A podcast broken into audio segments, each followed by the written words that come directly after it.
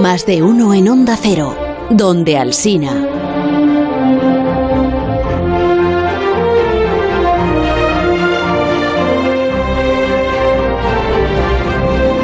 Tenemos ya la línea con el domicilio de Alberto Aparici. porque Esta semana no ha podido acudir a nuestros estudios centrales, pero creo que ya podemos escucharle. Alberto, buenos días, ¿cómo estás? ¿Alberto? ¿Crees? Has dicho bien. No, es que no, no han llamado todavía. Atención, Alberto Aparici. A ver. A ver, a ver, cuidado. Gire más, gire más. Despacio, despacio. Dele, vale, vale, ya está. Dale, dale, dele. haciendo? Más, más. Un poco más. Alberto. Un poco más, un poco más. ¡Alberto! Vamos, un poquito. ¿Pero qué que- estás, qué estás haciendo? Ya, ya está, déjale, déjalo, ya está, perfecto. ¿Un Eh, muchas gracias. ¿Un tractor Eh, o qué tiene? eh, eh, hola, Carlos. Hola. Perdona. Perdona, Pero, sí, ¿Qué perdona. estás haciendo? Perdóname. Eh, bueno, es que, es que hace tanto tiempo que no hacemos el consultorio este, Aparici te lo dice, que, que fíjate qué cantidad de consultas me, se me han acumulado. Me las traen cada semana en un Ah, palet. Acabáramos. Sí. Y me lo tienen que descargar aquí en el comedor de casa. Sí, ya, y, y, cre- y crees que me voy a creer esto, yo así por si bobo, ¿no? O sea, no, es verdad que hay muchas consultas acumuladas, pero no como para llenar un, un camión. Además, un, un camión con un contenedor en, en tu casa, en el comedor, no cabe. No, y además no hay contenedores. No hay Eso, eso es posible, que el camión no quepa. Pues, Pero bueno, da igual. Con, con camión o sin camión, hoy hacemos consultorio. Vamos con la careta. Ah, venga, pues. Aparici te lo dice. Bueno, pues ya saben los oyentes que nos pueden mandar sus consultas al 609 83 10 34 y solo tienen que decir antes asunto Aparici o asunto Aparici te lo dice y voy, de hecho voy a aprovechar para, para recordarles que esta temporada estamos haciendo una especie de miniserie que empezamos hace unas semanas que es Einstein por fascículos, vamos Ah. a hablar mucho de la figura de Einstein, así que si los oyentes tienen consultas sobre Einstein, sobre las cosas que hizo Einstein, pues que nos las manden por favor porque este es el año Para el perfecto para fascículo responderlas. segundo, claro. ¿Y tienes alguna Pues, pregunta ya sobre Einstein que quieras eh, responder hoy? Bueno, la verdad No. es que no, eso, eso es- serían los oyentes más Claro. rápidos que la luz, ¿no? Habrían violado, lo habrían mandado antes de, habrían violado casualidad. No, no, no. Eh, mira el guion que ahí es donde tiene las preguntas que tenemos. El guion, ah, el, Hay un guion en este que programa, no- aunque no lo parezca. Página 3. ¿Pero para qué? ¿Qué pero no necesidad? el mío. 3, página 3. ¿Esto de aquí? Sí. Ah, perdona, es que esto no es un guion, esto es un, no, un post Menos, sí, Es un post-it, pues. El, la página 3 es el que ¿Por es enganchado. qué, el ¿Por post-it. qué no cruzamos el estrecho? Un niño con madera de físico. Estas son las consultas. ¿Eso qué son? Esas son las dos consultas de hoy, ah, sí, señor. Vale, perdóname.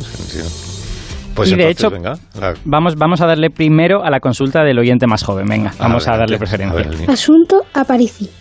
Hola, me llamo Álvaro y tengo 12 años. Hola, Álvaro. Hola, Álvaro. Me gusta bastante la física cuántica, Wow. pero esta pregunta que te voy a hacer, Aparici, va sobre naves espaciales. Ay, qué bien. Mi duda es, si estás en un viaje y activas la gravedad artificial y hay personas flotando por el pasillo, ¿Mm? si no hay una fuerza empujándoles para que cojan la velocidad de rotación, no habría nada que crease esa gravedad artificial en ellos. Entonces se quedarían flotando. ¿Cómo se arreglaría esto? Adiós. Qué preguntón, ¿no? Es un, es un chaval muy listo, ¿eh? Estoy. Tántico. Me he fijado que en las películas últimamente las naves espaciales eh, llevan eh, a- a un componente giratorio que va con- siempre. No sé si Ah. tiene que ver con eso. eh, Claro, muy bien. Sí, sí, tiene, tiene exactamente sí, que ver con eso. Me refiero que las de la Guerra de las Galaxias y estas es- son. me- me- Sí. era- pero, No, pero pero no las, se las- sabía. las estas. mm, mm, como Las que-. Modernas, digamos. Modernas, sí, eso es, las modernas. van- llevan como una parte giratoria, al que eso es para compensar. Pero en imagino. 2001 Exacto, ya salía el- el- eso, ¿no? ¿No salía en 2001? No- ya? Sí, sí, señor. En 2001 ¿Tenía también? estaba. Sí, Sí, ¿no? sí, sí. Ah. En 2001 ya estaba. Vale. Es que de hecho la, la idea es muy antigua. Claro, eh, Star Wars y Star Trek es como magia, ¿vale? Hay gravedad simplemente porque, porque Sí, hay porque magia. sí. y ya está. Pero evidentemente en el espacio no puede haber gravedad porque no estás debajo de ningún planeta ni nada por el estilo. Entonces, lo que han de hacer las naves espaciales es tratar de simular gravedad. ¿Y cómo se simula la gravedad? Pues haciendo de alguna manera que algo te pegue contra el suelo, ¿vale? Hmm. Y hay un efecto que todos hemos sentido en nuestra vida diaria que hace que te pegues a las cosas, que es la fuerza centrífuga. Cuando, cuando tú vas en un coche y el coche gira rápidamente, tú Mm. como que te pegas a la pared, ¿no? Sí. Sí, a la puerta. Pues, pues en las naves espaciales, si algún día queremos simular gravedad, vamos a tener que hacer lo mismo. Vamos a tener que hacer que una parte de la nave gire y entonces nos pegaremos al, a, digamos, la pared de ese círculo que está girando, que será nuestro suelo Suelo, ah. desde nuestro punto de vista, ¿vale? Entonces, eh, la- aquí es donde se inscribe la pregunta de Álvaro, que dice, bueno, pero si la gente está flotando por el, por el pasillo, no se darán cuenta de que esta gravedad está funcionando. ¿Qué, qué pasa aquí, no? Y eh, tiene en parte razón, pero en parte no. Eh, y lo digo por lo siguiente. Eh, está claro que si estás pegado a la pared, al, al suelo, a lo que va a ser tu suelo, vas a sentir la fuerza centrífuga. Y si no, pues como que el aire no va a empujarte. Pero es que este tipo de sistemas que están girando son un poco especialitos, porque tú en realidad estás dentro de un anillo y el anillo está girando. Si tú estás flotando en el espacio quieto, el anillo va por ti. o sea, es como si el suelo estuviese viniendo hacia ti. Es verdad, no caerás en vertical hacia el suelo, caerás como en diagonal, pero desde tu punto de vista verás que el suelo se acerca a ti porque se ha puesto a girar ese anillo. Entonces, aunque tú estés flotando en el anillo, vas a terminar chocando, entre comillas, vas a terminar cayendo contra ese suelo que es giratorio, porque es un suelo circular, no es un suelo recto. O sea que no está bien, suelo no- recto, o sea que no entonces está bien resuelto el tema de las naves espaciales todavía. no, eh, a ver, eh, resuelto está. Básicamente las naves espaciales, cuando mandemos mm, naves a Marte, pues no van a tener gravedad artificial porque esto es muy caro. y, van, y van a estar en ingravidez y se acabó. Atados con un cinturón de seguridad. y punto. Va, Pues como en la Estación Espacial Internacional. O sea, quiero decir, todo esto son proyectos para cuando de verdad quisiéramos pasar mucho tiempo en el espacio. En la, Eso, estación, pues, en la Estación Espacial Internacional están constantemente en, en, ingravidez. en ingravidez, O sea, Exacto. Constante. Sí, si quieren estarse quietos, o se atan o, o tal. Ya, ya, ya. Efectivamente, Y no, y no, sí, se, y no se ha O sea, dices que es muy caro, pero ¿existiría una forma ahora mismo, eh, mm, desde el punto de vista científico y de la investigación, como para que. Sí, o sea, es, es, ¿Eso es un es un problema- problema de dinero? Es un problema de dinero y de ingeniería, si quieres. O sea, es un problema de poner las, las piezas necesarias para que tengas un aparato giratorio muy grande, porque claro, han de caber personas dentro. No puede medir 5 metros, que sería como estar dentro de una lavadora, ¿no? Tiene que ser una cosa un poco más grande. Entonces, llevar cosas grandes al espacio es muy caro. Hacerlas girar bien sin que se estropeen, pues hace falta que los ingenieros se pongan ahí a investigar cómo hacerlo. Y la verdad es que nadie se ha pensado hacerlo de manera seria ¿Para hasta qué? el día no? de hoy. ¿Para qué? Ah, Es que tampoco eh, pasamos tanto tiempo en el espacio, ni tenemos instalaciones tan permanentes. Entonces, la Estación Espacial Internacional es la única. Quizá a lo largo de este siglo, si tenemos instalaciones más permanentes, a lo mejor lo hacemos. Ajá. Que acabo de ver que la película Hacemos, como 2001, pluraliza, no me Odisea en el espacio, la película es del año 2001. No, perdón, de 1968. Claro, de 1968. 1968. Es que estas ideas son muy antiguas. Estas Dios ideas mío. yo creo que ya estaban en los 50. Que no habíamos nacido, No, Begoña. qué burrada. De 68. Del 68. Me quedé dormida Bueno, en tenía- esa película, la verdad, sí, Sí, pues es cuando la vi por me primera vez. El monolito. ¡El monolito no voy a hablar! Que decía Me gusta mucho. Oye, a la segunda consulta, ¿no? Que había otra, habíamos dicho, Sí. que tenía que ver con el estrecho. ¿Por qué no cruzamos el, la ponemos? Sí. Vale, vamos con ello. Asunto venga. Aparici te lo dice. Y me gustaría que me dijera cómo es posible que la ciencia o los antropólogos admitan que el hombre antiguo hubiera podido cruzar toda Asia y saltar hasta la isla de Australia usando embarcaciones improvisadas, o que esas mismas embarcaciones podrían haber sido usadas hace 30.000 años para ir saltando desde Alaska hasta Chile, pero que esos mismos antropólogos no admitan que se hubiera podido cruzar el estrecho de Gibraltar en un salto de solo 10 kilómetros teniendo desde África Gibraltar o Calpe a la vista. Está, está bien tirada la pregunta, ¿eh? Bueno, pues esta, esta pregunta tiene una respuesta, digamos, en varias partes. Eh, yo creo que la primera parte es que probablemente los antropólogos que dicen una cosa y los que dicen la otra no son los mismos, porque la, la comunidad de antropología es grande como en tantas otras ciencias y la verdad es que es una comunidad en la que hay muchas opiniones distintas y la gente discute un montón. Yo diría que más que más que en otras. Entonces, cabe la posibilidad que unos antropólogos estén muy seguros de que no se cruzó el estrecho y haya otros que no estén tan seguros y el oyente haya oído solo a algunos, ¿no? Pero, de todas maneras, voy a exponer aquí un poquito las, eh, las razones que nos hacen pensar que es difícil que se pudiera cruzar el estrecho y luego contaré las que nos hacen pensar que a lo mejor se cruzó, ¿vale? Vale. Vale, primero, las, las que hacen que parezca que sea difícil, que es lo que yo creo que la mayoría de la comunidad tiende a pensar a día de hoy. En primer lugar, el estrecho de Gibraltar nunca se secó a pesar de las glaciaciones. Así como cuando baja el nivel del mar, en otros lugares se crean puentes de tierra, como en Beringia y todo esto, pues en el estrecho eso nunca ocurrió porque es demasiado profundo, ¿no?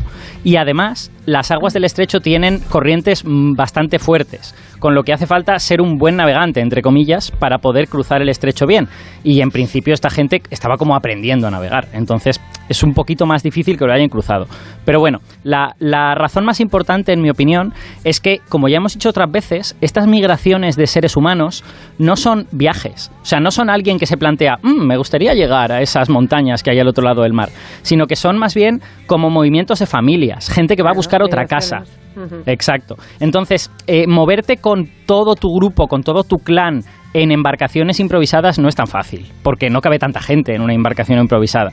Entonces, hace que sea un poco disuasorio ese asunto. Igual prefieren irse a otro sitio por tierra.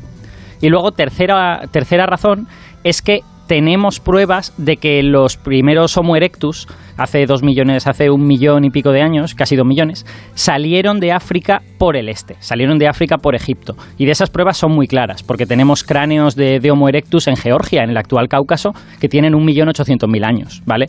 Y sin embargo, los primeros restos en España son bastante posteriores. Incluso, la, siendo optimistas, son de hace un millón trescientos mil años. Con lo que parece que ha habido tiempo suficiente como para que esa gente que estaba en el Cáucaso hace un millón ochocientos mil llegase a España a través de Europa y no a través del estrecho. Llegaron al estrecho, miraron y dijeron, vamos a dar un rodeo de 12.000 kilómetros.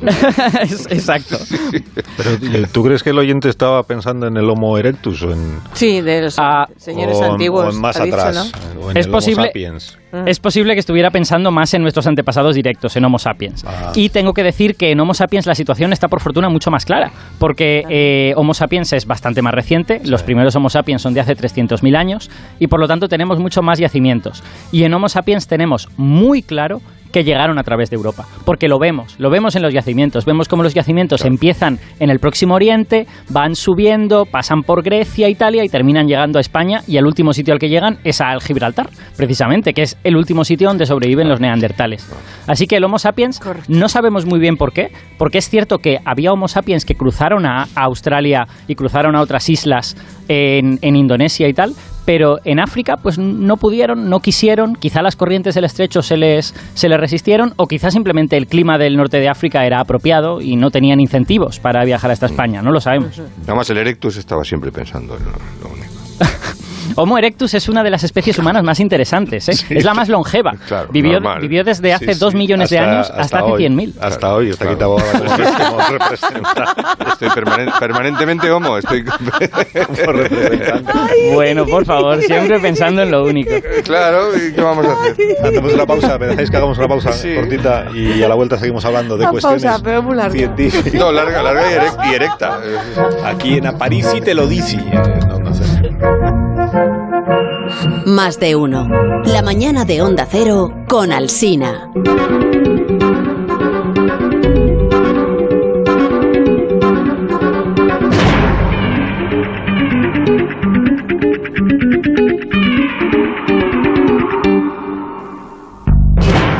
Dios mío, qué susto me ha dado ahora mismo la... música. Esto lo has elegido tú, Aparici, seguro, para, También Esta, para darnos eh, miedo. Esta música de ahora, no, no esta, la música típica de volver de... de- La típica De la música. publicidad, ¿no? claro. La típica música de volver de la publicidad. Sí, Eh, para, para la sección sí que necesito una ambientación un poquito especial, que creo que la debe tener el ingeniero por ahí. ambientación especial. Ahí la tenemos. Ahí la tenemos. Está dando frío solo de oírlo. Es para hablarnos de la... Pero esto es más de brasero, ¿no? De la ola de frío que viene, la semana que viene, ha dicho. Pues mira, Bajar es- las temperaturas y eso. Más. ha sido una casualidad bastante importante lo de la ola de frío porque no era mi intención en absoluto. En, en realidad, esta ambientación os la pongo porque la actualidad científica eh, nos lleva a la Antártida esta semana. Ya sabéis que en este programa somos muy de la Antártida. Si podemos hablar de la Antártida por algo, lo hacemos. Y resulta que se ha publicado hace poco un estudio que me ha parecido muy interesante, porque eh, ya sabéis que en la Antártida, aparte de hacer mucho frío, lo que hay es mucho hielo, ¿no? Hay hielo por todas partes. Y de hecho, ¿sabéis cuál es uno de los principales problemas para los seres vivos en la Antártida? No es solo el frío. ¿Se os ocurre alguna otra cosa que les pueda que le pueda faltar a un ser vivo en un lugar como la Antártida? Pues vegetales. Solo a mí. Vegetales, ¿vale? Comida, efectivamente, una de ellas. ¿Y algo más? Eh, porque lamer el hielo Eso satisface. Ah, claro. ¿dónde- Sacia, sacia. beben? Claro, Claro, claro, claro. Claro, Porque claro. el hielo Está no creo que. el agua, es verdad. Tiene que hacer un Ese frío para es- hacer eso. Vale, vale, vale. Eh, aunque la Antártida está llena de agua, curiosamente ese agua no Claro. está eh, disponible para los seres vivos porque está congelada. Entonces resulta que los seres vivos tienen muchos problemas con beber cuando, cuando tienen que vivir en la Antártida. O sea, además de que pasamos frío, quieres que pasemos sed esta mañana, ¿no? Está poniendo un cuerpo. Bueno, no pasaría sed si tuvieras las habilidades adecuadas para no pasar sed y esas habilidades son de las que habla este artículo que me ha gustado mucho, que se publicó hace un par de semanas en la revista Penas y que anuncia que los suelos de la Antártida, incluso los que están permanentemente congelados, resulta que tienen comunidades de seres vivos que viven ahí, que están perfectamente adaptadas y que viven felices Ah. en ese suelo. ¿Y lo que qué- pasa Sí, sí, ¿qué pasa? Lo que pasa es que son seres unicelulares, son Ah. bacterias, ¿vale? O sea, beber no beber no necesitan estas criaturas. No beben en vaso ni en cantimploras. No, lo que no. Sí que beben, pero Sí. lo hacen de una manera un poco diferente a como lo haríamos nosotros Ajá. y yo creo que lo mejor será que nos lo cuente uno de los autores de este estudio Ah. porque tenemos, me parece al teléfono, a Max Ortiz que es genetista, es investigador en la Universidad de Clemson en Estados Unidos y creo que le hemos hecho madrugar un poquitín para, para hablar con nosotros. Así que eh, buenas madrugadas para ti, Max, ¿qué tal? ¿Qué tal? ¿Me escuchas bien? Buenas madrugadas para mí, mediodía- un mediodía para ustedes, imagino, ¿no? Sí, mira. Exacto. En Madrid tenemos las 12 del mediodía menos 10 minutos. En- Ok, aquí sí. son las 5.50 de la mañana. Hombre, qué buena qué hora. buena hora, Ah. qué buen comienzo de día, Max. Lo que te va a cundir el día, Max, ya verás. Cosas Pero bueno, como, como buen argentino y como buen fanático de Messi, tengo mi mate al lado mío, así que creo que Ah, ustedes lo conocen. El mate que no falte, sí. el mate. Que no falte, así que bueno, para aguantar este frío que se nos viene, ¿no? Sí. Oye, eh, Max, ¿qué es exactamente lo que habéis encontrado en los suelos de la Antártida? Nos ha hablado Alberto de comunidades de bacterias. ¿Comunidades significa que hay muchas o qué significa? Sí, tal cual. Eh, primero te voy a aclarar que mi cerebro bilingüe ya habla mal inglés y mal español, así que más el acento argentino, más el acento argentino por ahí si se me escucha, creo que la idea la van a entender, aunque mi, mi cerebro funciona raro a veces. Primero, antes, antes de, de pasar a, enco- a- a- a contarte qué encontramos, hay que situarnos en, en- en el área de estudio. Eh, esta región en la que fueron tomadas las muestras es hablarte lo extremo dentro de lo extremo. Esta región es llamada eh, los valles secos de McMurdo, que es un tipo de desierto hiperárido dentro de la misma Antártida Ajá. y que ha sido catalogado por la misma NASA como un análogo de Marte. Hay pocos análogos o, o regiones similares a Marte, que esas regiones son el desierto de Atacama, el Negev en, en- en- en Israel y estos valles secos de McMurdo en la misma Antártida. Así que son condiciones, condiciones extremas y lo extremo dentro de lo extremo, porque estamos hablando de inviernos con 40, 50 grados bajo cero, eh, con una temperatura promedio en, en la zona de 20 grados bajo cero, que es la temperatura de un freezer en el que ponemos las cervezas o la comida eh, nosotros, que no hay disponibilidad de agua y que no tienen no hay disponibilidad de ninguna de, de ninguna fuente biológica de carbono o nitrógeno para, para sostener la vida. Lo que viene siendo comida, vamos. Así que, as- eh, exactamente, exactamente. Así que dentro de, de lo extremo, eh, paso a resumirte lo que encontramos. Si encontramos bacterias ahí, sí, y muchísimas. Eh, nosotros tomamos muestras de toda esta zona de, de diferentes regiones separadas por miles de kilómetros. Estamos hablando de, de suelos eh, asociados a glaciares, de suelos de áreas montañosas, eh, y de eh, otros lugares dentro de la misma de este valle super árido, valle seco de McMurdo, una región super árida. Eh, y lo que hemos encontrado al nivel de las comunidades, que estas comunidades bacterianas son muy diferentes entre sí, entre estas zonas, pero a la vez son muy diversas.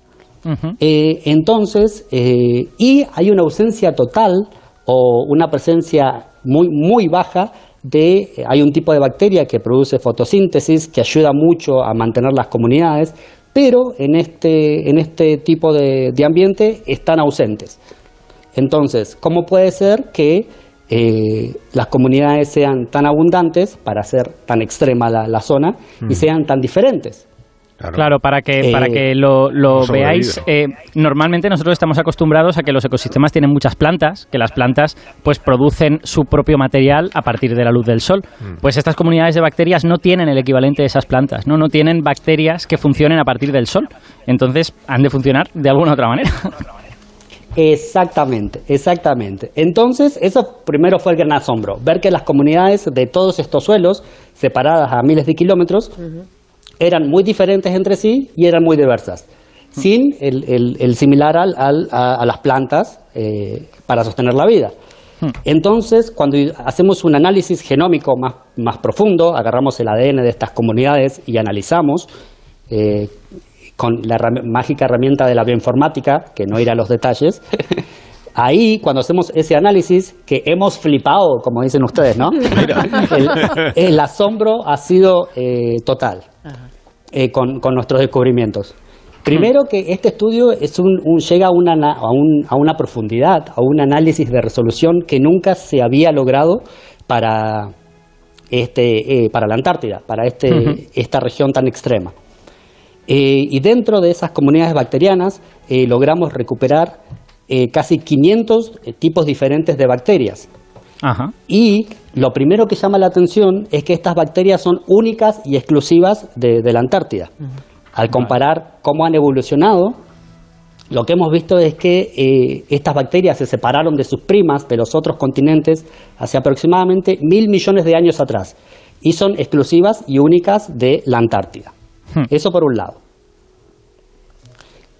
Y la pregunta del millón, que, que es por lo que estamos aquí, ¿no? Sí. Es Sí. eh, ¿de dónde sacan la energía? ¿Cómo hacen para sobrevivir si no tienen ninguna fuente de, de energía posible? Se devoran entre Hay ellas. una, hay una que eh, parece loco, no es ciencia ficción, eh, pero ellas viven del aire, comen aire. El aire que nosotros respiramos es ese mismo. El aire que respiramos Ah, mira. eh, tiene altas concentraciones de. O sea, que se puede de vivir del aire. que- eso está muy bien. ¿Eh? Que se puede vivir del aire, que eso está muy bien, esa confirmación, digo. Eh, para estas bacterias sí, nosotros no todavía, no hemos evolucionado tanto. Pero estas bacterias sí pueden vivir del aire. ¿Y, y cómo lo hacen? Eh, eso también, la estrategia que usan llama mucho, mucho, mucho la atención y es una estrategia que parece de, de vida extraterrestre. El, el aire que respiramos nosotros eh, tiene altas concentraciones de, de- de oxígeno, que las necesitamos los, los seres vivos eh, en, en general, Sí. nitrógeno y dióxido de carbono. Pero a su vez tiene concentraciones muy pequeñas, que el- en términos científicos se llaman concentraciones traza, eh, pero muy, muy, muy pequeñitas de hidrógeno, metano y monóxido de carbono. Vale. Entonces, la estrategia que usan estas bacterias para sobrevivir, sobrevivir en este ambiente tan extremo es usar ese, eh, esos componentes del aire para producir energía, para producir su biomasa, es decir, crecer. Mm. Eh, así que o sea, hacen, unas- hacen con esos con esos gases traza lo mismo que hacen las plantas con el agua, ¿no? Digamos, que, que extraen su energía de romper el agua usando el sol, pues ellos lo hacen con esos gases de la atmósfera, ¿no? Exactamente. Han evolucionado de tal manera que pueden captar estas concentraciones mínimas de hidrógeno, metano y monóxido de carbono, las pueden eh, usar al quemarlas o oxidarlas con oxígeno y eh, producen su energía y su biomasa. Lo que nosotros descubrimos son un, eh, son un, set de diferentes familias de genes, de enzimas que se especializan en, en esta actividad. Y eh, más o menos estimamos que el 25% de la comunidad usa el dióxido de carbono, el 30% usa el monóxido de carbono, ese, ese gas que es tóxico en grandes con- concentraciones, pero está en la Mm. atmósfera en mínimas concentraciones, y hasta usan metano eh, para producir energía y usar el carbono, fijar el carbono como lo hacen las plantas. Ellos lo hacen a partir de estas, de estas concentraciones traza. Eh, el equivalente a las plantas lo hacen para mantener su metabolismo. Bueno, yo siempre, yo siempre digo, es una, es una especie como de, de mantra que yo siempre repito, que las bacterias son las grandes inventoras del planeta Tierra, que son las que en condiciones muy raras en las que nadie podría hacer algo, ellas se inventan una manera de sobrevivir. Y creo que esto es precisamente lo que estamos viendo en la Antártida, ¿no? Con, estas Tengo comunidades. una última pregunta para Max, que no tiene nada que ver con, con la ciencia, sino con el idioma. Porque ha utilizado Max esta expresión que es muy nuestra de aquí de España, que es eh, quedarse flipado, ¿no? Hemos flipado con este, con este estudio científico, pero esto, los argentinos, ¿cómo lo diríais eh, en Argentina? Hoy creo que no puedo decirlo sin, sin Dilo, sin ofender a alguien. Dilo, dilo. eh, creo que eso, eso sería como una mala palabra, pero eh, que hemos quedado locos, podemos decir. ah, eso está bien. Bueno, vale. Pero qué déjame que te cuento, al, al- te- te- si tengo tiempo, te cuento algo más rapidito. Y súper rapidito tendría que ser, vamos. Me quedan 10 segundos. El, que el 90% de estas comunidades usan hidrógeno. El- lo mayor Sí. que usan es hidrógeno, producen su energía y de ahí producen agua. Entonces Ah. matan tres pájaros de un tiro. Bueno. Producen su energía, Sí. crecen y producen agua para sobrevivir en estos bueno, ambientes extremos. Tenemos que, que contar con estas bacterias para la lucha contra el cambio climático y todas estas cosas. Sí, sí. Una maravilla la máquina. Eh, bueno, Así que, se- que me he es- quedado sin tiempo. y- Eh, Max, muchas Abre- gracias. Mucha- muchísimas gracias a ustedes. Muchísimas Y a dormir, ahora a dormir otra vez. Un placer escucharlos. Gracias, Max. Max Ortiz, que es investigador en la Universidad de Clemson, en Estados Unidos. Clemson. Para él ahora son las 5 de la mañana, hemos dicho, ¿no? Sí, sí, sí, sí. temprano. Bueno, Roberto, eh, uy, Roberto, eh, Alberto Aparici, Roberto hasta el próximo día.